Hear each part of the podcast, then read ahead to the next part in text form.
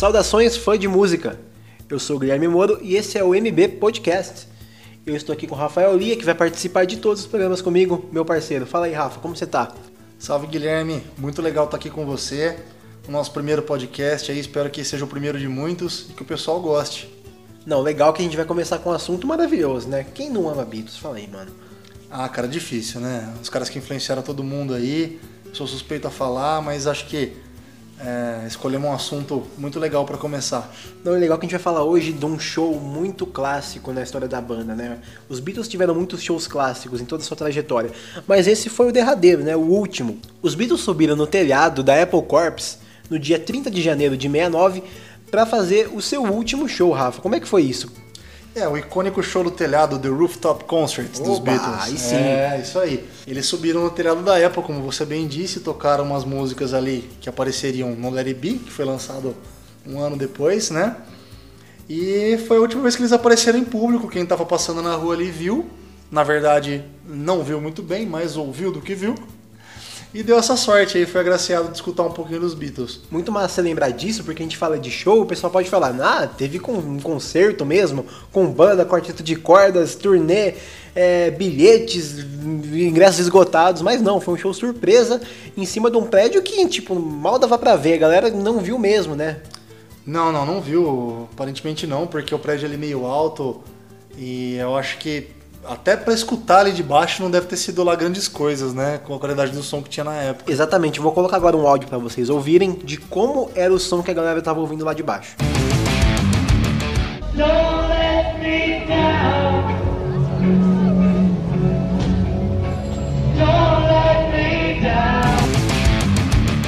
E o somzinho, Rafa, tava gostoso aí pelo que você ouviu? É, não tá da melhor qualidade possível. eu espero que o nosso podcast esteja com a qualidade um pouquinho melhor de som. É só um pouquinho melhor, né? Antes da gente entrar de cabeça, né, no, no show do telhado, vamos falar um pouquinho de antecedentes, né? Vamos falar um pouquinho do White Album, Rafa. Tem gente que não gosta do White Album. O que, que você fala dessas pessoas que não gostam do White Album, cara? Vocês estão num puro engano. O pessoal usa a justificativa de que é um álbum que não tem nem pé nem cabeça, que é um. Cada, cada, um- cada integrante deixou um pouquinho de si ali, não tem um conjunto completo. Eu falei, mano, mas não dá, é o White Album. Tem Blackbird, tem músicas maravilhosas, tem Why My Guitar Gently Weeps. Air Blues, Helter Skelter, tem muita coisa boa nesse álbum. Não dá pra descrever. Então, não tem como você falar que o White Album é um álbum ruim dos Beatles. Não tem como. Não, na minha opinião, jamais. Pra mim, inclusive, é um dos mais legais.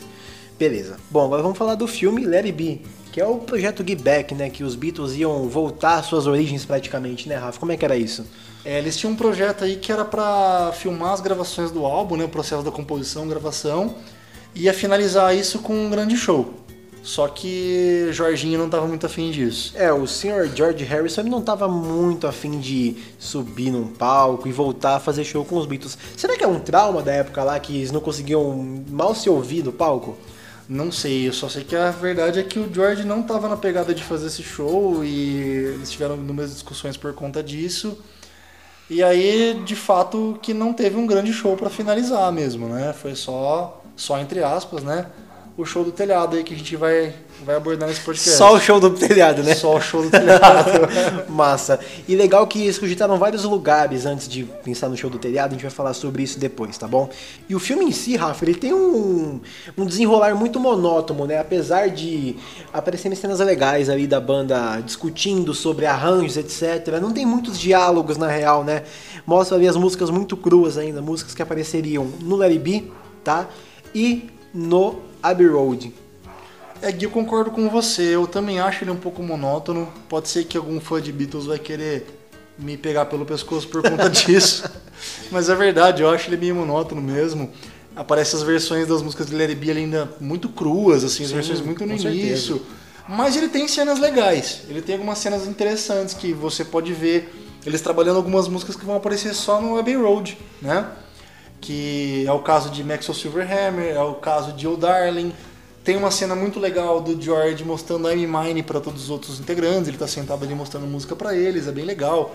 Ele até descreve que é, ó, ó, é uma valsa, uma valsa agressiva, alguma coisa assim ele fala Massa. no filme. E aí a cena tem ele tocando e o, e o John dançando uma valsa com a Yoko. É uma Ah. cena bacana. Tão linda a Yoko, né? Tão linda, Yoko, tão simpática. Tão querida pelos queridos, tão querida pelos fãs dos Beatles. Querida e adorada. Também tem uma cena legal do Ringo com o George, eles trabalhando em Octopus Garden, que também é uma, uma canção do Abbey Road, Essa né? música é maravilhosa. É muito legal, muito divertido. Eles estão ali no piano, tocando, a- aje- ajeitando um acorde, ajeitando uma parte da letra, né? E cena de diálogo, de fato, a gente não, não vê tantas, mas tem uma que eu destaco muito, que é aquela discussão do Paul com o George. Então, né? eu ia perguntar pra você isso agora. Abemos treta? Abemos treta. Ih, Abemos rapaz. treta. Já tem um, um clima meio tenso entre eles ali, né? O clima já não era dos melhores.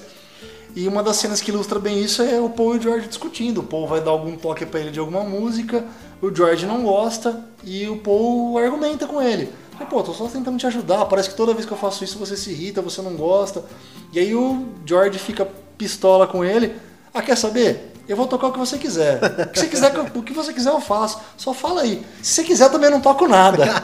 Jorginho não tava no melhor do- do- do- dos climas com o povo. Maravilhoso. E nessa época o George cogitou sair da banda e os Beatles cogitaram também simplesmente chamar o Eric Clapton pra tocar com eles, né? É, o George ia ser substituído à altura porque o Eric Clapton é um excelente guitarrista, mas, poxa, Não dá. não dá pra tirar o George. Não, não seria bacana se isso tivesse acontecido. Ainda bem que eles entraram num acordo ali pra sair os, os últimos álbuns e.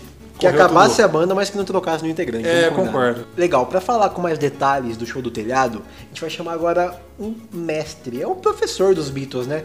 Tanto é que ele tem uma escola, a Beatles School. Gilvan Moura. Olá, meus amigos do Música Boa. O que acontece foi o seguinte: meu nome é João Moura, essa é a Beatles School e a gente está muito feliz aqui em participar junto com o amigo Guilherme. Que foi que aconteceu foi o seguinte: o, logo no início das sessões, ali em janeiro de 1969, ah, o Paul havia assistido uma, uma- um vídeo que ele fez em 8mm de quando os Beatles estavam em fevereiro, março, abril de 1968, eles estavam na Índia. E aí, um determinado dia, eles subiram no telhado de uma daquelas cabanas ali do Ashram, e ali eles tocaram e tudo mais, e o público ali embaixo estava assistindo. Os Beatles, eles tinham, pelo contrato, eles iriam fazer um show, eles iriam gravar toda a parte de composição da- da- das novas canções, as gravações e, por fim, iriam apresentá-las. Tinha várias ideias de, de ser num, num anfiteatro grego, tinha também de ser no, no meio do deserto, tinha também ah, num, num- num navio, várias, várias, várias coisas. Né? Mas por volta ali do dia 10, 11 de janeiro, George e o John brigaram. Brigaram feio. Nada de, de violento, não, apenas uma discussão, o que fez com que essas, essas, essa apresentação fosse simplesmente esquecida, porque o George, ao retornar aos Beatles, uma semana depois, ficou acordado que, ele- que eles não se apresentariam em local algum, não daria tempo, e parece que o George estava um tanto quanto insatisfeito. As músicas não estavam prontas, realmente. Então o que aconteceu? Eles saem de Twickenham, que era o local, era um grande estúdio eh, de gravação de filmes e tudo mais. Eles vão para o prédio deles na Apple, onde eles tinham um estúdio que tinha acabado de ser feito. Então ali eles decidem fazer o álbum e pensar em como seria a apresentação. Então, algumas pessoas dizem que foi o Paul, outras pessoas falam que foi o Neil Aspinall, que era ah, um road da banda, que agora estava numa parte de, de direção da Apple. Alguém teve a ideia falou assim: por que vocês não sobram o telhado, o prédio é nosso de qualquer maneira? Então, ali eles fazem a apresentação para poder terminar o filme, né?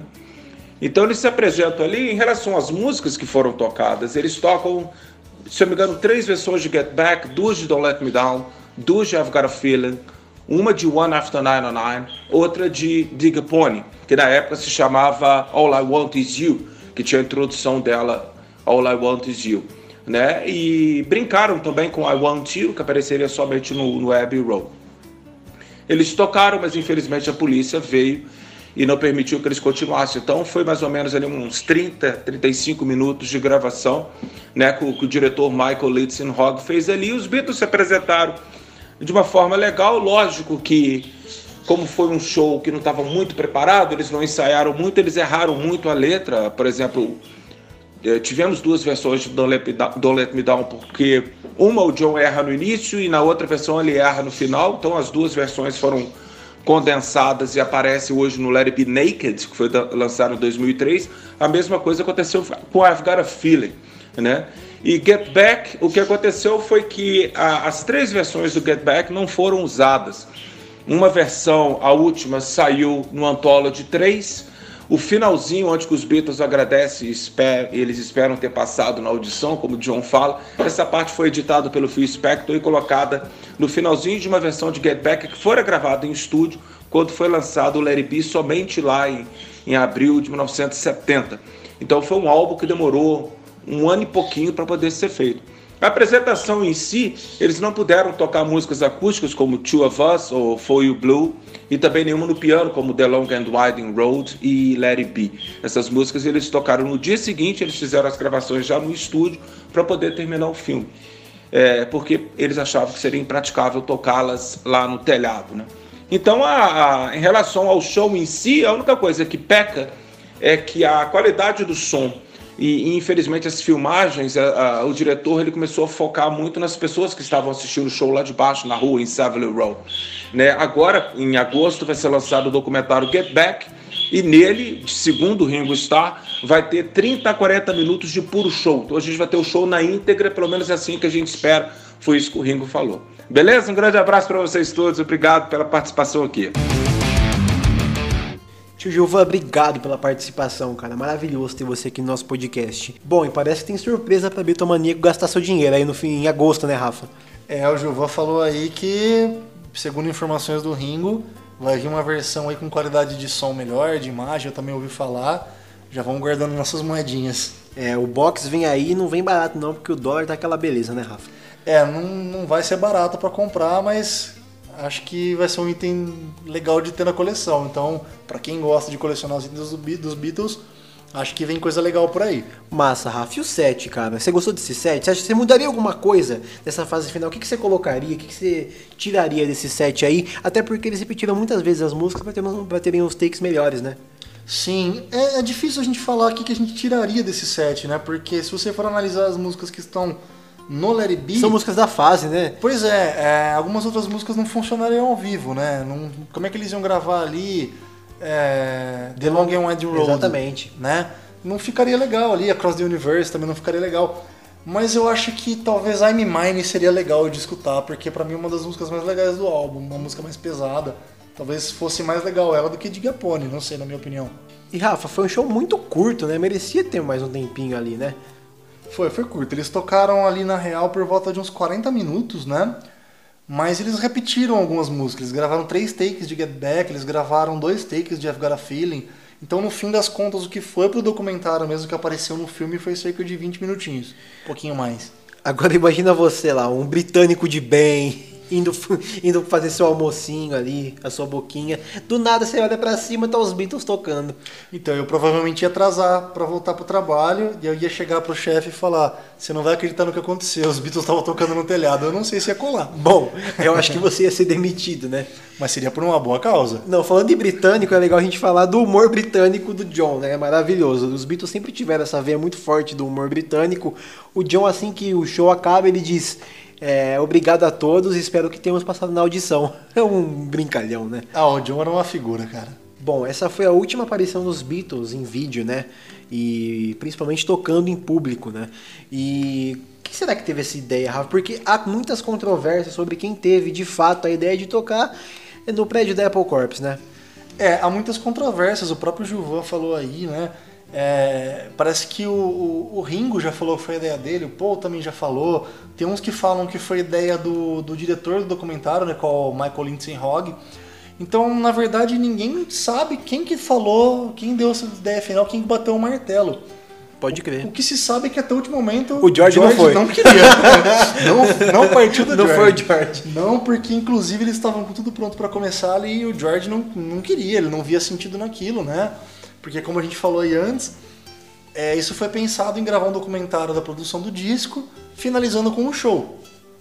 A ideia do show, o Ringo achava que eles tinham que tocar num grande festival, um deles achava que tinha que tocar num, num teatro, é, outros ach- tinham ideia do navio também. Tinha do navio. Ir pra um navio cheio de fã. Nossa. Que essa acho que foi com o George falou, não, não, isso vocês estão de brincadeira. né? Esquece, né? Você tá tirando com a minha cara. tocar já é ruim, tocar num navio cheio de fã, pior ainda. então, né, o George não queria. E aí, por fim, foi a saída que eles tiveram, né? Pra finalizar o filme foi a, foi a saída que teve. Subiram lá e tocaram. E ainda assim o, o George, o George quase refugou nos 45 do segundo tempo, mas foi convencido pelo Paul e eles acabaram gravando o show. É, o Paul trocou uma ideia com ele ali. Mas é legal a gente falar disso porque faz parte da trilha de final de álbuns, né? O White Album, o Abbey Road e o Let It Be. E pra muitos fãs, Rafa, essa é a melhor fase da banda. É a fase que você mais gosta? Ah, arrisco dizer que sim, mas é uma coisa muito de momento, né? Tem época que eu gosto de ouvir o Yeah, yeah, yeah tem época que eu gosto de ouvir essa, essa fase mais intimista, talvez. É uma fase muito intimista, né? Até porque tava todo mundo mais maduro ali, ninguém queria fazer nada mirabolante como ali no Sgt. Peppers e no Magical Mystery Tour. Mas se é pra falar de fase de Beatles, vamos falar de alguém que entende de Beatles, né? O nome Kleber, o que, que te vem à cabeça, Rafael? Kleber, é... Kleber talvez seja o meu John Lennon preferido depois do original. Maravilhoso. Kleber é o John Lennon da banda cover The Beatles One, uma banda maravilhosa que já fez mais de 300 shows na Europa. É uma banda sensacional. Talvez é a banda que melhor retrate os Beatles ao vivo. É, talvez não, pra mim é, sem sombra de dúvidas. Eu tô com você, Gui. Eu particularmente nunca vi uma banda de Beatles tão sensacional como a Beatles One, cara. Não tem porquê eu fazer essa Essa, média, essa né? média com o Kleber, não precisa disso, mas é, já tive a oportunidade de falar isso pra ele, pros meninos aí também da banda. Pra mim, a melhor banda cover de Beatles que tem no Brasil são eles disparado tranquilamente. Se tem uma melhor, eu não vi pessoalmente. Legal, vamos chamar o Kleber. Kleber, dá um salve aí pra gente, cara. Grande Guilherme, tudo na paz aí, cara? Dá um alô aí pra todos os ouvintes também. E um alô pro meu brother aí, o Rafael Lia, que a gente já se conhece faz uma vida. E dizer que é um prazer aí estar participando e, e contribuindo aí também com a minha visão sobre a coisa toda. Vamos lá. Bom, meu nome é Kleber, Kleber Harrison. meu pai é fanático pelos Beatles, colocou meu segundo nome de Harrison. E eu me envolvi com música muito cedo, aos 10 anos comecei a aprender violão e me apaixonei por música, né? E tive uma, uma, uma longa estrada aí com, com várias bandas, né? Aos 19 eu montei uma banda cover chamada Beatles One e a gente teve essa sorte de morar três anos na Inglaterra. Vou contar melhor essas histórias aí. Pô, que massa, Kleber. Eu queria saber de você, dos pontos turísticos que envolvem Beatles ali na Inglaterra, no no Reino Unido.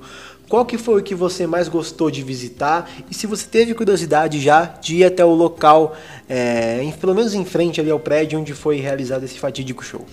De 2006 a 2009, é, eu tive o privilégio, a sorte, sei lá do que dá pra gente chamar isso, mas é, é, eu consegui passar três anos com a minha banda Beatles One na Inglaterra, em Birmingham, que fica bem no centro né, do país, é conhecido como The Heart of England. É, fica duas horas acima de Londres e duas horas abaixo de Liverpool. Então é bem no meio do caminho ali, muito bem posicionado, né? Se você quer ah, excursionar o país, né? Tocando e, e a gente teve o prazer também de, de poder fazer isso. E acabamos conhecendo muitos lugares, né? Mas eh, dos, dos pontos turísticos, assim, eh, talvez de Liverpool, eh, Strawberry Fields foi um lugar que marcou bastante. Ah, só para responder primeiro, né? Co- conheci o prédio da Apple, sim, em Savile Road, eh, e a experiência que eu tive lá foi, foi curiosa, assim, porque são prédios de ah, talvez uns três andares, três, quatro andares ali. Não é nada muito grande, mas é uma rua muito estreita. Então, quando você tá nessa rua e olha para cima, você não vê nada. então, eu imagino que a experiência que as pessoas tiveram, né, com, com esse show entre aspas ao vivo, dos, com esse entre aspas show ao vivo dos Beatles, né, não, não deva ter sido uma experiência assim tão é, agradável no sentido de que você não, não devia estar ouvindo muita coisa, vendo praticamente zero, né?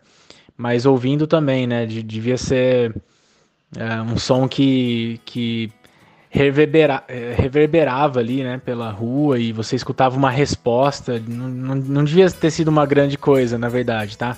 Para quem estivesse ali assistindo esse show. É, então foi a sensação que eu tive quando eu fui lá no prédio da Apple.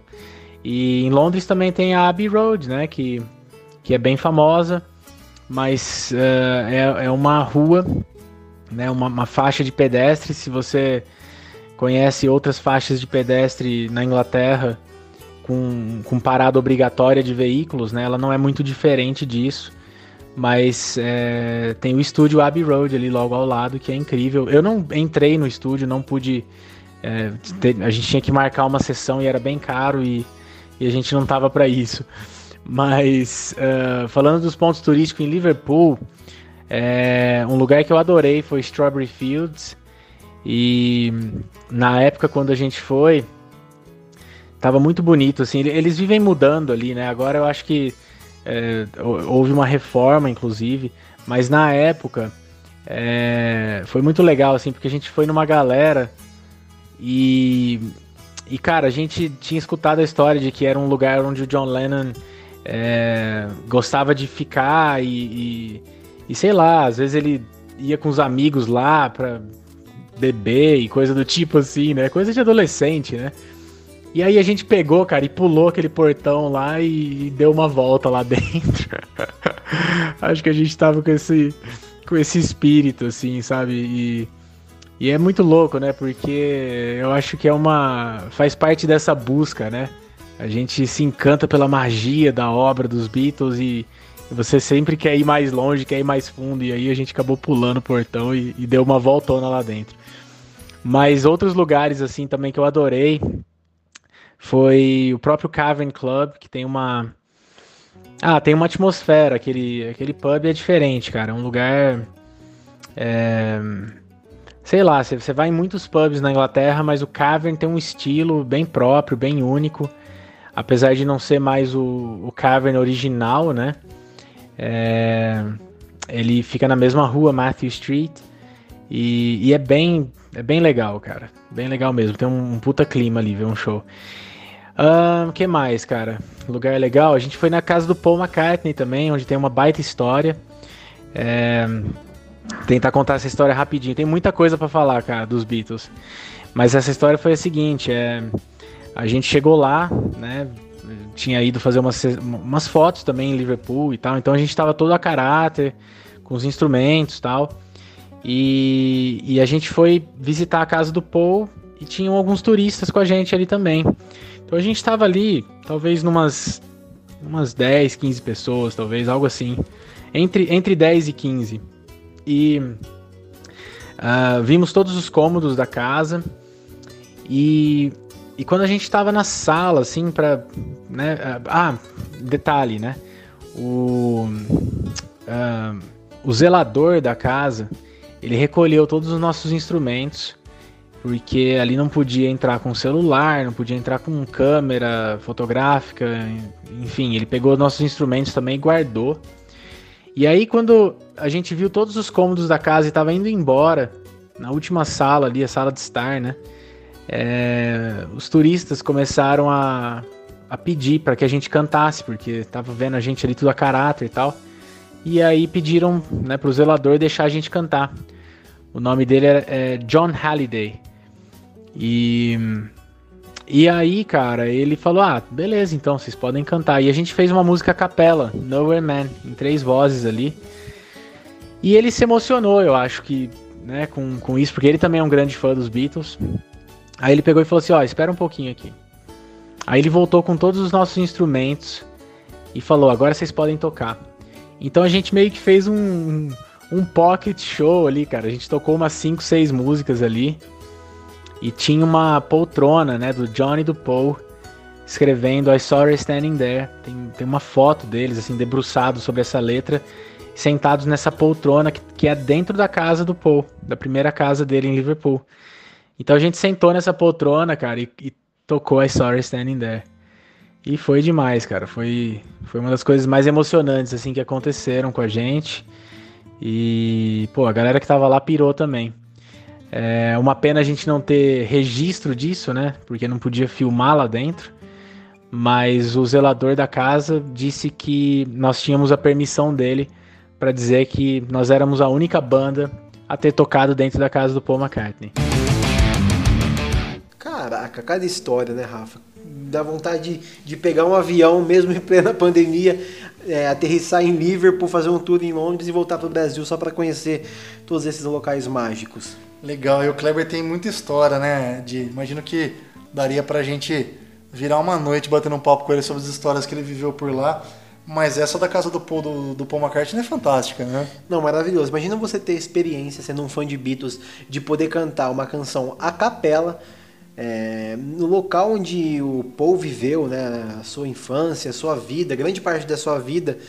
É uma experiência que eu não tenho nem palavras para descrever. É, deve ter sido uma experiência muito legal pra ele, assim como ter tocado no Cavern, que tantas vezes eles tocaram, né? Legal. E você já teve a oportunidade de ir para esses locais, né, Rafa? Como é que foi? Tive, em 2017 eu fui, né? É, na verdade eu passei um dia em Liverpool.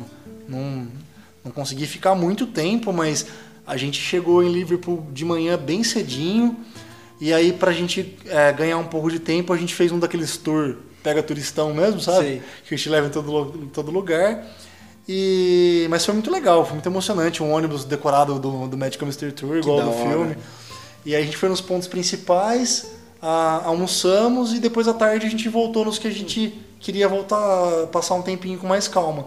Entendi. E quais desses pontos que você voltou com mais calma ali? Strawberry Fields, Penny Lane? É, a gente voltou em Penny Lane e ali pertinho já é o Strawberry Fields, que foi acho que o lugar talvez onde eu mais passei um tempo ali. Ah, Eu não entrei no, no jardim ali como, como o Kleber fez, mas a gente ficou um tempo ali na frente, eu escrevi meu nome na parede, eu fiz é, chamada de vídeo pra, pra minha irmã que tava no Brasil. Foi uma, uma brisa ter ficado ali, foi bem, foi bem bacana. Que massa. E é muito familiar todos esses locais, né? Parece que você mesmo nunca tendo chegado perto, parece que você conhece ali, que você viveu uma parte da sua vida por ser fã da banda, você não acha? Sem dúvida, é muito emocionante estar por ali, sim. Kleber, voltando a falar um pouquinho dessa temporada da Beatles One na Europa, como é que eram os shows? Conta pra gente aí como é que era essa atmosfera britânica. Bom, a gente chegou a fazer cerca de 300 shows pela Inglaterra em três anos, né? Então, tem muitos shows assim que eu me lembro que, que, que foram marcantes por alguma razão. Mas tem um show que a gente fez numa escola para as crianças, assim, até, sei lá, até uns 10, 11 anos talvez. E, e foi muito marcante, cara, porque a reação que a criançada tem é uma coisa impressionante, assim. Então a gente terminava uma música, é, meu, vinha aquele aplauso, né, com a gritaria junto, que era uma coisa assim, é, ensurdecedora até, né, mas é, de empolgação. Então isso, eu, eu lembro que isso fez a gente pensar muito, falar, cara, como é que devia ser os shows dos Beatles mesmo, né? Com a bitomania acontecendo, né? Essa, essa juventude doida, né? É, porque eles tinham fãs é, desde essa idade, assim, até né, mais adolescentes, assim, no comecinho e tal. Então, devia ser uma energia absurda, assim. E, e eu lembro que isso foi uma coisa bem marcante, assim. Foi bem legal fazer esse show, cara. Que eu, eu queria que todos os shows fossem assim, com essa resposta maluca. Ah, legal, Kleber. Eu imagino o tanto de experiência legal envolvendo o show que vocês tiveram aí no, no Reino Unido, né? Difícil até escolher uma, imagino. Mas bem bacana é, esse relato seu aí. Imaginar como que, como que era aquele frisson dos Beatles, aquela, aquela galera gritando, né? Aquele... Já pensou? É, então, é, o Kleber viveu algo parecido, né?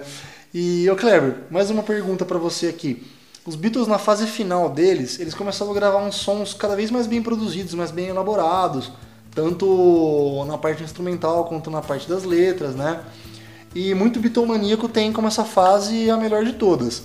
Essa fase final é a sua fase favorita também? O que, você acha dessa, dessa fase dos Beatles mais pro final da carreira aí? Você prefere ela, prefere do início? O que, você diz pra mim? É muito interessante essa pergunta, né? É, sobre os sons da fase posterior serem ah, mais bem produzidos e elaborados, né? É, na verdade, eu acho que existe uh, uma concepção bem distorcida da coisa toda. É, eu acho que. Como que eu posso colocar isso? Eu, eu, eu, acho que as pessoas gostarem mais da fase posterior, né? Por, pode sim ser uma questão de gosto apenas, né? É, até porque gosto é uma coisa que não se explica, né? É, mas eu também acho que existe muito de um, um, condicionamento em relação a isso, assim. Muitas vezes a gente escuta uma informação como essa, né? Ah, os Beatles uh, começaram como uma bandinha simples e, e, foi se tornando complexo e elaborado, né? E dá, dá, dá até para falar que ah, ficou uma coisa meio, meio cult, assim, né? É... E eu acho que é uma grande. É um conceito bem distorcido da coisa toda. É... Eu tenho a impressão de que um, muita gente fala que gosta mais da fase posterior porque pega bem. Sabe aquela coisa assim de você falar assim, ah, é, sei lá, você, tem muita gente que fala que gosta de música clássica porque soa bem conceituado isso, né? Você é, pode se passar por alguém uh, sofisticado, né? Se você disser que você gosta de música clássica. Eu acho que esse mesmo uh, fenômeno acontece com os Beatles, assim. Se você diz que você gosta mais da fase posterior, é, muitas vezes soa mais um, sofisticado, tá? E, e, como eu sou um estudioso, assim, da obra deles, é, eu posso analisar, assim, posso, posso ver a coisa com muita clareza, né? O que esses caras fizeram é, no começo da carreira e o que eles fizeram no final é, tem, é, tem muitas coisas em comum, mas o que, o que é mais genial, né, que tem em comum, é exatamente a, a composição, né, a, a, a capacidade desses caras de combinarem as notas certas expressarem uh, uma música tão significativa, né. O que acontece, na minha opinião, é que no começo tinha uma roupagem para essas músicas, né? Então eles escreviam essas músicas para uma banda de quatro membros para serem uh, tocadas ao vivo, né? Então todo o arranjo que era já super bem elaborado, né? Se você pegar músicas ali do, uh, sei lá, do primeiro disco, cara, se você pegar Ask Me Why, ela tem uma linha de vocal maravilhosa. Se você pegar There's a Place, que é uma outra música meio lado B também, considerada lado B, assim, é, tem um arranjo fenomenal, tá? Tem, tem, é, é, é, muito mais sofisticado em termos de vozes do que muita coisa da fase posterior, tá? Só que as pessoas não sabem disso porque elas não estudam os Beatles como eu estudo, nota por nota ali e tal. É, e é preciso ter um conhecimento de música também, né, para você conseguir mergulhar nisso, né? Um, então eu acho que eu, eu, acho que é um pouco isso, é apenas a roupagem, né? Então à medida que você é, tem ali 1966, 67, que vai, vai tendo mais possibilidades né, de, de canais para eles gravarem. Né? Então você tem coisas, por exemplo, como Paperback Writer, né, que tem, uh, tem vozes dobradas ali e tal. Então, é, é, essa fase, né, essa transição né, de que eles foram deixando de ser uma banda para tocar ao vivo para virar uma banda que tocava em estúdio, é, essa transição eu acho que explica bem a coisa toda, né? Se você pegar Paperback Writer, a, a gravação, você vê ali as vozes, né? Como eram é, bem, bem, bem elaboradas, assim. E como os caras sofriam para fazer isso ao vivo, porque é, você precisaria de mais gente cantando, né? Para conseguir aquele efeito todo. Então, eu acho que a única coisa que aconteceu foi isso. É, quem, quem evoluiu aí na, na história toda foi a tecnologia, né? Os Beatles continuaram sendo geniais do começo ao fim da carreira. Isso, na verdade, é o que é mais é, admirável, assim, né? Porque geralmente, assim como qualquer mortal, a inspiração tende a ir caindo, né? Mas com os Beatles a coisa se manteve. Então, um, eu não sei, eu, eu não vejo assim muita diferença em genialidade, em criatividade do começo da carreira pro final, tá? Então é mais ou menos como eu vejo a coisa. Tem muito mais coisa para falar sobre isso, mas Espero que eu tenha dado aí uma, uma boa explicação do- de como eu penso. É muito legal esse ponto de vista do Kleber, até porque ele é uma pessoa que tem total propriedade pra falar sobre isso, né, Rafa? Assim, como ele próprio disse aí, ele é um estudioso da obra dos Beatles, é o, é o trabalho dele, né, cara? É, então ele com certeza sabe opinar até um pouco melhor do que, do que a gente sobre isso. A gente fica mais com a, com a opinião de gosto, de fã. De e fã, o, pode E o. Kleber tem uma opinião mais técnica sobre isso. E você, Gui, é, qual que é a sua fase preferida dos Beatles? O que, que você me fala? Eu gosto muito da fase psicodélica, né? Só que a fase psicodélica não dá pra você ouvir todo dia, né? Porque é uma coisa que enjoa. Mas eu, quando eu ouço, eu ouço mais a fase psicodélica. A fase eu não ouço tanto, eu ouço umas coisas bem pontuais ali. Eu ouço mais os hits, né, da fase. Os lados B dessa fase eu já não cheguei a ouvir tanto. Lá pro fim da carreira eu gosto de muita coisa também, que é o nosso assunto de hoje. Mas é, é complicado, porque é muito de dia, de mês, de ano, essa, essa, essas fases dos Beatles, né, Rafa? É, é o que eu falei pra você no começo do podcast. Eu acho que é, as, as músicas dos Beatles, todas elas têm seu momento, né? É, Eu acho Só que é- temporada demais, né? Exato.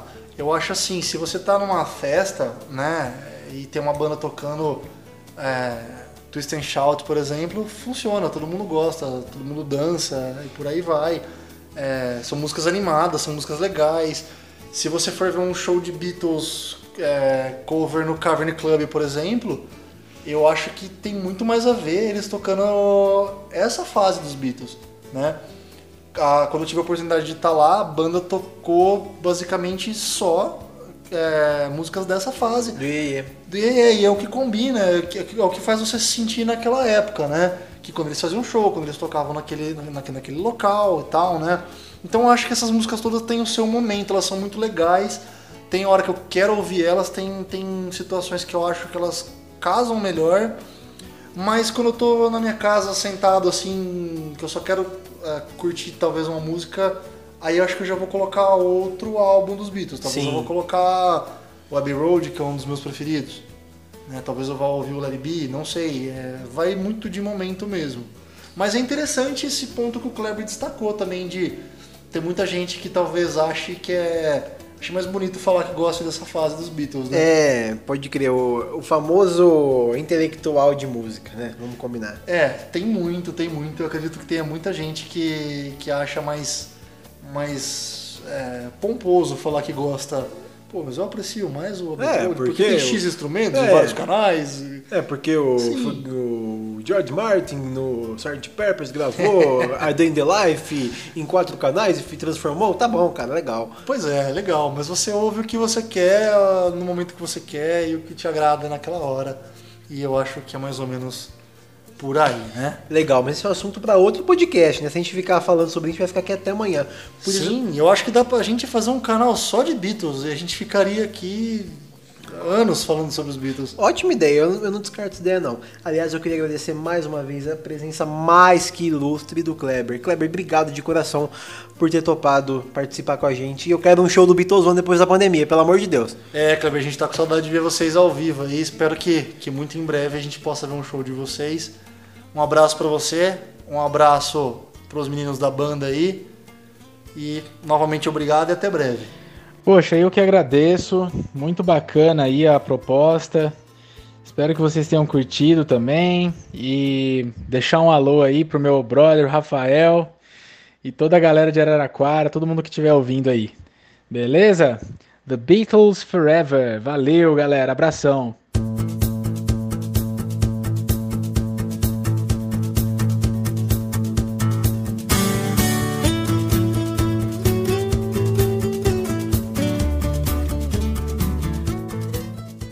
Mudando um pouco de assunto, é, Beatles na cultura pop tem uma importância é, sensacional, né? Porque as referências estão em todos os lugares, né, Rafa? Com certeza, tudo que os Beatles faziam, alguém copiava, alguém fazia uma referência e virava tendência. Inclusive um show no telhado. Inclusive o show no telhado. Conta pra gente. Vamos lá. É, dá pra destacar aqui, entre várias coisas, tem um episódio dos Simpsons, que ele é todo baseado em Beatles, né? O, o Homer, ele, ele funda uma banda, que a banda é chamada... Esse episódio é muito bom, cara, vale muito a pena ver. Ele é da quinta temporada dos Beatles.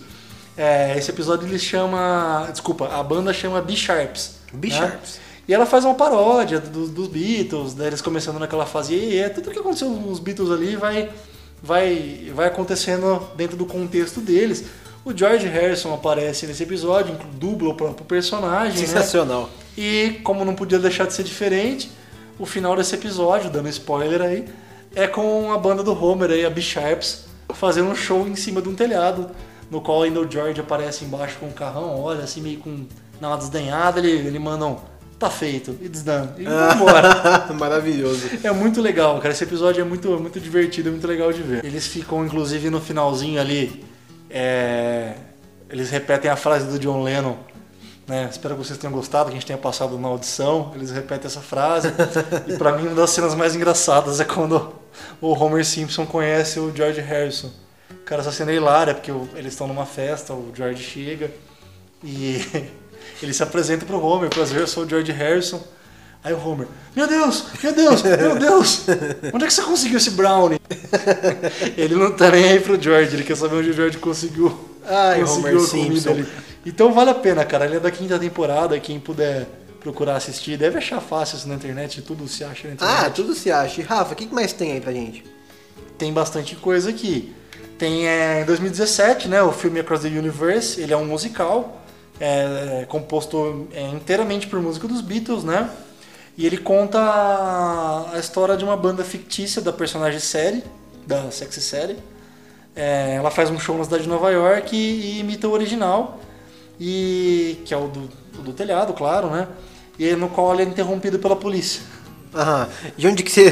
de Eu já vi isso em algum lugar. Pois é, inclusive a gente não falou dessa parte que a polícia interrompe os Beatles ali. Pô, que verdade. O gente- professor Gilvan falou meio por cima, a gente falou não, meio por cima. A polícia vai chegando ali, eles estão tocando One After 909, a polícia vai chegando, pede pra entrar, eles dão uma enrolada. Os Beatles sabiam que isso ia acontecer, já tinha alguém ali embaixo na portaria esperando pra filmar, então eles começam a focar nessa parte. E já quando eles estão no Os finalzinho- marqueteiros, né? Os marqueteiros. E já quando eles estão no finalzinho, a polícia chega no terraço pra pedir pra interromper o show. Eu acho que eles ficaram curtindo um pouco o show ali, os policiais. É né? claro, não ia perder a chance, Eu né? acho que ia tirar essa casquinha também, mas nada aconteceu. Eles encerraram o show, mas o Paul, o Paul já disse que ele achava que o desfecho legal pra história era eles terem saído lá presos, né? É É uma- Saído no jornal, é, Beatles presos após show no telhado. Não, ele achava ser que ia ser um final legal. Ia ser muito legal. Aliás, os Beatles sempre tiveram esse, essas controvérsias, né? Vamos combinar. Pois é. Bom, e o nosso próximo convidado, ele conseguiu um feito inédito pra muitos fãs dos Beatles, né, Rafa? Isso aí, o Breno vai contar uma história pra gente, né? Mas é, primeiro vamos lá, Breno, se apresenta um pouquinho aí pra gente. Olá, muito obrigado pelo convite. Meu nome é Breno Rodrigues de Paula. Sou professor, sou produtor cultural, também tiro algumas fotos, escrevi alguns livros de cinema, viagem e fotografia. E também sou um bitomaníaco. Tenho 38 anos e moro na cidade de Araraquara, no interior de São Paulo. Pô, que massa, Breno. E alguns anos atrás você teve a oportunidade de ir até o prédio da Apple, né? E parece que a experiência que você teve lá foi um pouquinho maior do que apenas ir lá na frente e tirar umas fotinhos, né? Conta pra gente como foi isso. Tem algumas histórias muito peculiares por ser bitomaníaco. Já toquei a campanha do Paul McCartney na casa dele em Londres, ali perto do estúdio da Abbey Road, não saí correndo e consegui entrar no jardim dele porque os jardineiros, as pessoas que estavam limpando o imóvel, não sabiam que era a casa do Paul McCartney e eu tive que dizer para eles que eram e, obviamente, quando eu disse, eles me expulsaram de lá. Certa vez também eh, entrei no jardim da casa do John Lennon em Liverpool, mas a história bitomaníaca que eu mais me orgulho e digo que a que eu sou mais sortudo é, ser, é, é o fato de ter subido no prédio da Apple em 2012. Então, em 2012 eu fiz uma viagem bitomaníaca, passando por todos os lugares sagrados de Londres, de Liverpool, tirando foto e tudo mais. E para minha sorte, fui na hora do almoço ali na Savile Row, número 3, onde ficava o prédio da Apple, ah, ali perto da Piccadilly, que é a estação de metrô ali na região central, e resolvi tocar campainha, essa minha mania de tocar campainhas, né? Só que dessa vez eu não corri e ah, um cara, um pedreiro, abriu a porta e perguntou o que, que eu queria. Eu falei, ah, eu gostaria de subir até o telhado. Ele falou assim, como assim subir até o telhado? Não pode subir lá, estamos em reforma, isso aqui é uma propriedade particular. Ele falou, não, eu gostaria muito de subir, eu, eu gostaria de ver a vista, etc. Ele olhou pro lado, assim, aquela cena meio de filme, né? Olhou para um lado, olhou pro outro, na rua. E falou assim: Olha, se você me ajudar, eu te ajudo. Eu entendi, né? Eu falei, tirei do bolso 10 libras que eu tinha, do troco de alguma coisa que eu comprei, e mostrei pra ele: Olha, eu tenho 10 libras. Ele falou: Ok, é, me, é, é, me acompanhe. E aí eu fui subindo os lances de escada com ele. Com esse pedreiro, na verdade, ele estava sozinho, ele era o vigilante de obras. Então, enquanto o pessoal foi no horário do almoço comer, almoçar, ele ficou lá vigiando a obra. E ele me acompanhou, foi subindo acho que quatro ou cinco lances de escada e de repente eu abro a porta assim e entro lá no famoso rooftop ou o telhado do antigo prédio da Apple. Para minha surpresa, além, além de ver né, sempre o final de It Be e o concerto no telhado em janeiro de 69, a minha surpresa foi ver que era um local muito apertado, muito pequeno. Então dava, dava para visualizar as músicas, o que foi tocado. E eu sempre conto essa história. Provavelmente eu fui um dos poucos brasileiros que conseguiu subir até o telhado da Apple. Então essa foi a minha história bitomaníaca. Obrigado aí pelo, pelo convite e até uma próxima. Abraços, tchau. Bacana, Breno. Que história incrível, cara. Eu imagino como deve ter sido inesquecível é, ter tido a oportunidade de subir nesse lendário local, nesse local sagrado aí onde os Beatles pisaram, onde os Beatles tocaram pela última vez. É, o Gui, me fala, se você tivesse a oportunidade de estar ali no último palco dos Beatles, o que, que você faria? Como você se sentiria? Como que você acha que seria essa experiência para você? Ah, Rafa, seria um momento mágico, sem sombra de dúvidas. Até porque é, estar onde os Beatles fizeram sua última apresentação ao vivo seria uma das coisas mais maravilhosas que ia acontecer na minha vida, você pode ter certeza disso. Mas fora o antigo prédio da Apple, qual lugar que você mais gostaria de conhecer relacionado aos Beatles ali? Você queria atravessar a Abbey Road? Você queria estar em Liverpool? Qual que é o seu sonho bitomaníaco? Ah, Rafa, eu queria ter a oportunidade de entrar pelo menos uma vez em algum dos estúdios de Abbey Road. Eu Lá- também, cara. Nossa, eu tenho muita vontade. Não, não na faixa de pedestres lá, tirar uma fotinha. Claro que eu tenho, mas entrar lá dentro, no estúdio 1, no 2, relar na mesa de som que eles gravaram os álbuns. Nossa, ia ser sensacional. E pelo menos tirar uma fotinha ali em frente ao portão vermelho de Strawberry Fields, né, Rafa? Legal. Bom, vamos entrar no nosso último tópico aqui do podcast de hoje sobre esse assunto e vamos falar sobre bandas que tiveram suas influências nesse show, né, Rafa? Que fizeram o mesmo. Fala aí. Pois é, como a gente falou aí várias vezes durante esse podcast, tudo que os Beatles faziam viravam, virava tendência e não foi diferente com o show do telhado. Muita banda, é, eu não vou dizer que copiou, mas muita banda se inspirou nisso. Uma né? referência, né? Uma referência. homenagem também. Então agora a gente vai falar, deve ter muita coisa, né? Deve ter muito artista. Vamos falar de alguns aí que muita gente vai conhecer. Acho que você pode começar. Bom, a gente vai começar com o nosso convidado, nosso quarto e último convidado de hoje. O nome dele é Sérgio Serra, ele é carioca, ele tocou no Barão Vermelho e ficou marcado como guitarrista do Traje Rigor, né? Da formação clássica, Rafa. Pois é, eu gosto muito do Traje Rigor, cara, gosto bastante mesmo. E o Sérgio Serra, excelente músico, excelente guitarrista.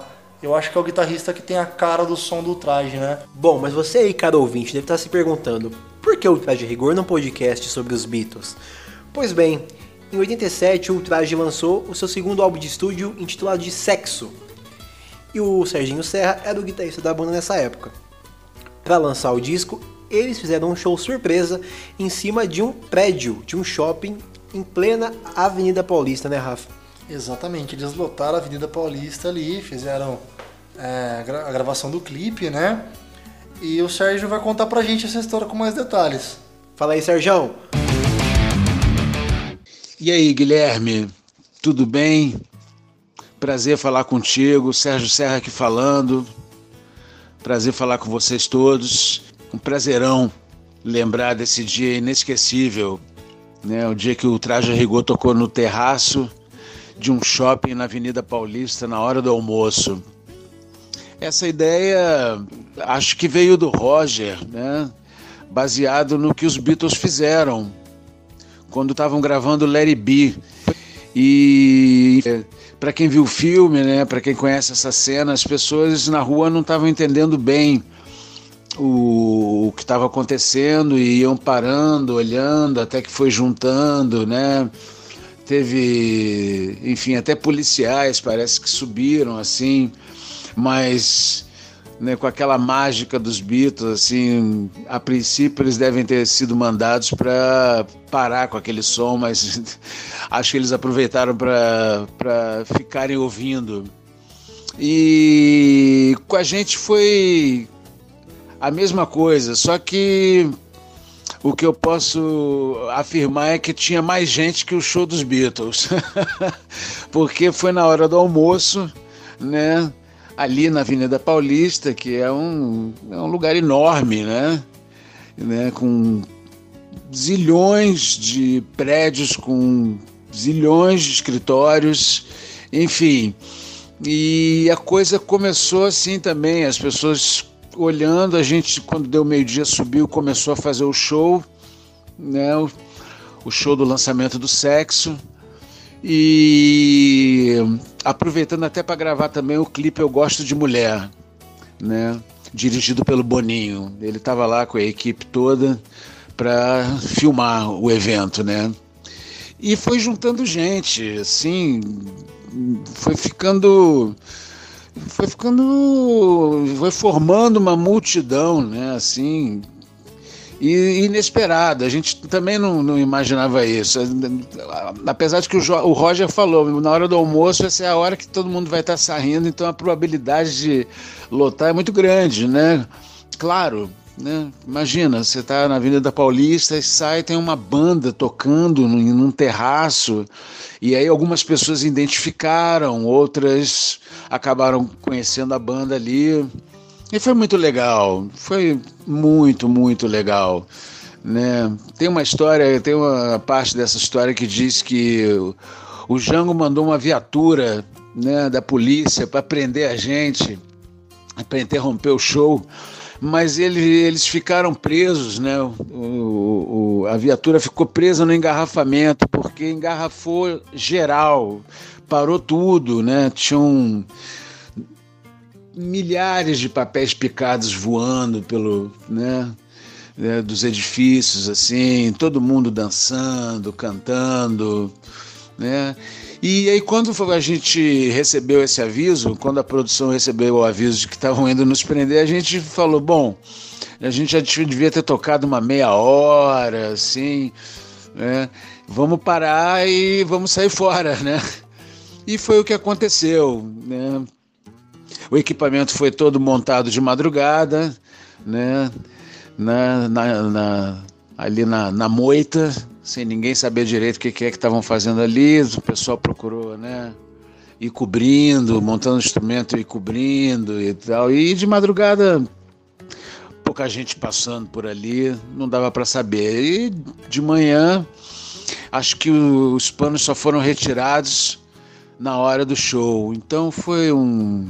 Ah, foi um, um momento incrível acho que assim, na história da, da banda e na história do rock and roll brasileiro, né?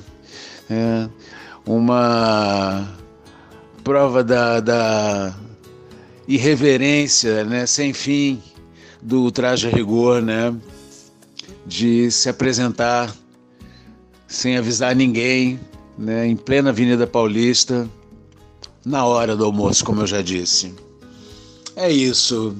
Tá filmado no clipe Eu Gosto de Mulher. Quem quiser ver, né? O que estava acontecendo tá tudo registrado né, no vídeo Eu Gosto de Mulher e vale a pena conferir. Obrigado, tá, Guilherme, por ter me convidado a lembrar desse dia, que foi um dia, como eu já disse, realmente muito especial e único. Valeu, um abraço para todos, saúde, se cuidem. Sérgio, obrigado, cara, de coração por ter topado participar com a gente desse podcast, viu? Nossa, sensacional o depoimento dele, né, Rafa? Sim, muito legal o depoimento dele e também muito, muito, muito legal ter o Serginho no podcast aqui com a gente, né, Gui? Ah, de fato, o Sérgio é, é a cara do Ultraje Rigor, né? É a cara da guitarra do Ultraje, é um guitarrista ele, ele, é um guitarrista fundamental para a história do rock nacional, né? É uma honra ter ele aqui exclusivamente só para falar de Beatles, né? Incrível. Com certeza, o Traje é uma das bandas que, que eu mais escutei na minha adolescência, a banda que eu gosto muito até hoje. E como você bem disse, eu concordo. Pra mim, é o melhor guitarrista da, da formação do traje. O cara que tem a cara do som do traje é o Serginho. Legal, interessante é, desse clipe e show que o Traje fez na Paulista é que assim como no Larry B, eles pegam depoimentos do público que estava presente lá, né, assistindo. Perfeito. Não foi uma inspiração só da parte do show no terraço, né? Eles também tiveram essa curiosidade de, de, de pegar isso aí no Lady B, enquanto os Beatles estão tocando ali, eles vão colhendo os depoimentos de algumas pessoas que estão estão pra rua e o Traje também fez isso. Só que o Traje faz no início do clipe, né? Beat- os Beatles fazem no decorrer. Isso, é, o traje no início do clipe eles vão pegando ali o pessoal que tá na rua, ah, o que você acha do traje, o que que você gosta de rock, o que você gosta. do-" E por aí vai, né? E dos Beatles eles já vão pegando o pessoal reagindo ao que tá acontecendo ali. Inclusive tem, é, o dos Beatles tem uma parte engraçada ali que eles entrevistam um tio lá, eles perguntam o que, que, que, que o senhor tá achando disso aqui? Ele, não, eu gosto da música, gosto dos Beatles, gosto do estilo deles, mas tudo tem hora e local. Eu acho que aqui não é hora pra isso, não é lugar pra isso, eles não têm direito de vir aqui atrapalhar. o Aquele pessoal. bom humor britânico. É, né? aquele bom humor, aquele bom humor tiozão que fura a bola da criança. Mais ou menos por Genial. aí, cara. Então ele tá, ele reclama um pouco, tem uma, mostra umas meninas, ah, eu acho eles geniais, isso aqui. E esse tio já, é, não, é legal, mas agora não é hora disso. não. Agora não. é Tô almoçando. É isso aí. Bom, e segundo nosso querido Serginho, no show do Traje tinha mais gente do que no show dos Beatles, hein, Rafa? Olha a polêmica. É, é coisa difícil de mexer, hein? Mas o Sérgio, eu acredito que ele tenha razão, cara. É, de fato, porque apesar. Não tem nem como comparar, né? Mas assim. A Avenida Paulista, né? Eles tocaram num lugar bem mais baixo, o som provavelmente era melhor. Então, acho que tinha mais gente no show do, do Trajecinho, né? Difícil. Eu acho que sim, você pega, como você bem falou, a própria localização, eles estão num lugar movimentado, no, no horário do almoço ali, o fato de estar tocando num terraço baixo que o pessoal tinha a visão deles, o som um pouco melhor. Acredito que, que tinha mais gente mesmo. O pessoal dos Beatles ali, eles estavam, acho que por um bom tempo o pessoal nem entendeu o que estava acontecendo, nem quem era, quem que eram os Beatles que estavam ali em cima, né? É, até porque a gente colocou o som ali no começo, o pessoal já conferiu que É. o som era meio estranho. E se né? você ver o clipe do traje ali, você vê que de fato eles reuniram um número de pessoas é, considerável ali na Paulista. Ah, tinha muita gente, cara. Tinha muita gente. Bom, o Traje não foi a única banda que pegou carona nessas influências dos Beatles, não, né, Rafa? Não, não. Na verdade tiveram outras bandas, você citou o traje aí pra dar um exemplo de uma banda brasileira. Legal. Mas ali na gringa muita gente copiou. A gente pode falar do YouTube. O YouTube copiou não, né? É uma Se inspirou homenagem, nisso, né? né? Inspiração. É, não chega a ser uma cópia, acho que é mais uma referência. Claro.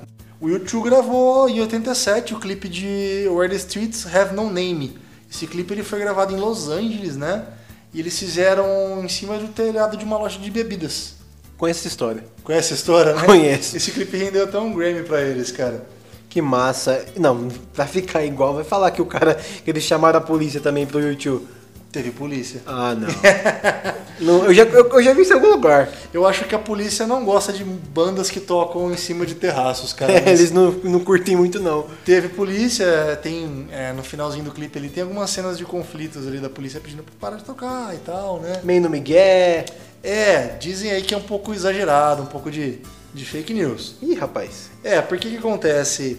Eles aparentemente eles tiveram autorização da polícia, fizeram tudo previamente combinado, fecharam a rua, eles colocaram grades ali pro pessoal que assistia a execução do clipe e aparentemente eles tinham um tempo que eles poderiam fazer isso para gravar o clipe e a polícia estendeu, autorizou esticar o tempo, né? E por aí Ah, foi. Puta marketing. A polícia foi muito gente boa com eles. Tava Eles não queriam isso. Não, tava tudo sob controle.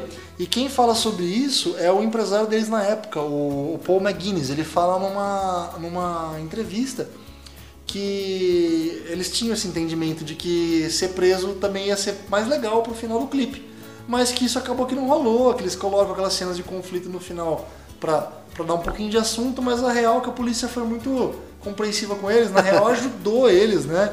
Deixou o clipe rolar, só no finalzinho foi ali pedir pra parar, mas foi tudo tranquilo, não, não do jeito que dá a entender no clipe, foi um pouquinho mais de, de drama. Que massa. E o YouTube voltou a fazer isso depois de uns anos, né? O YouTube voltou a fazer em 2000 2009, né? Que foi 40 anos do show do telhado. Eles gravaram um, um showzinho no, no telhado da BBC em Londres. Ó, tá vendo? Homenagem total pros Beatles. Pois então. é, eles fizeram Tocaram isso. alguma música dos Beatles? Não tocaram essa música dos Beatles, cara. Eles gravaram quatro músicas, foi um show de 20 minutos.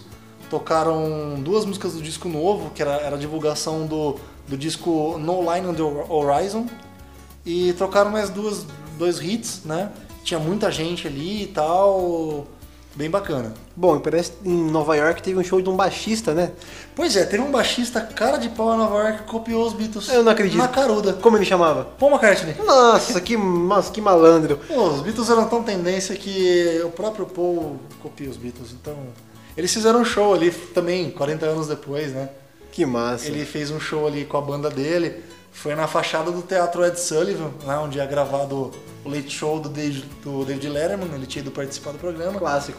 E ele tocou ali, tocou. Foi um show de uns 35 minutos. Tem esse show inteiro no YouTube, é bem bacana. Mas foi quase o mesmo tempo então do que o show original. Pois é, pois é. Massa. Só que com a diferença que ele não ficou repetindo música, né? O original eles gravaram como É, falou anteriormente, um, tocaram dois. os 40 minutos mais vários takes, né? E pra fechar, é, outra banda que eu peguei que também gravou um clipe inspirado aí nos Beatles foi o Red Hot Chili Peppers. Opa! Eles gravaram em 2011 é, o clipe da, da música The Adventures of Rain Dance Maggie. Nossa, nome difícil. É, pois é, Rapaz. mas é uma música bem legal. É, eles gravaram em Los Angeles também, né? E se você pegar no YouTube tem um, tem um behind the scenes que o, o diretor do clipe, o Mike Classfeld, ele próprio fala que a inspiração para a gravação do clipe foi o show do telhado dos Beatles.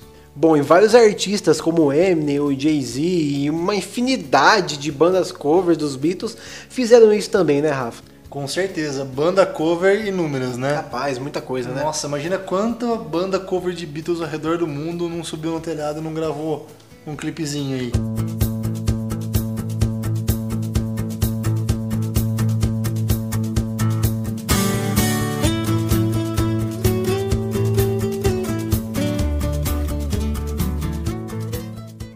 Rafa, acho que é isso, né, cara? Já falamos tudo sobre o concerto no telhado? Eu acho que tá de bom tamanho, deu pra conversar bastante aí, deu pra ouvir nossos convidados.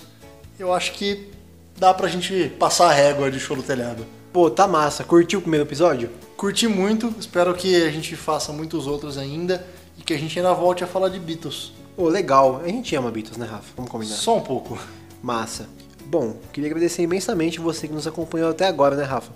Agradeço, agradeço a todo mundo que nos ouviu e principalmente aos nossos convidados, né? Pô, importantíssimos. Obrigado ao Gilvan, obrigado ao Kleber, obrigado ao Breno, obrigado ao Serginho. Legal. Siga a gente nas redes sociais, tá bom? Arroba blog Música Boa em todas as redes sociais, Facebook, Instagram e Twitter, tá bom? Um abraço pra você e até a próxima, fã de música. Um abraço, cheers!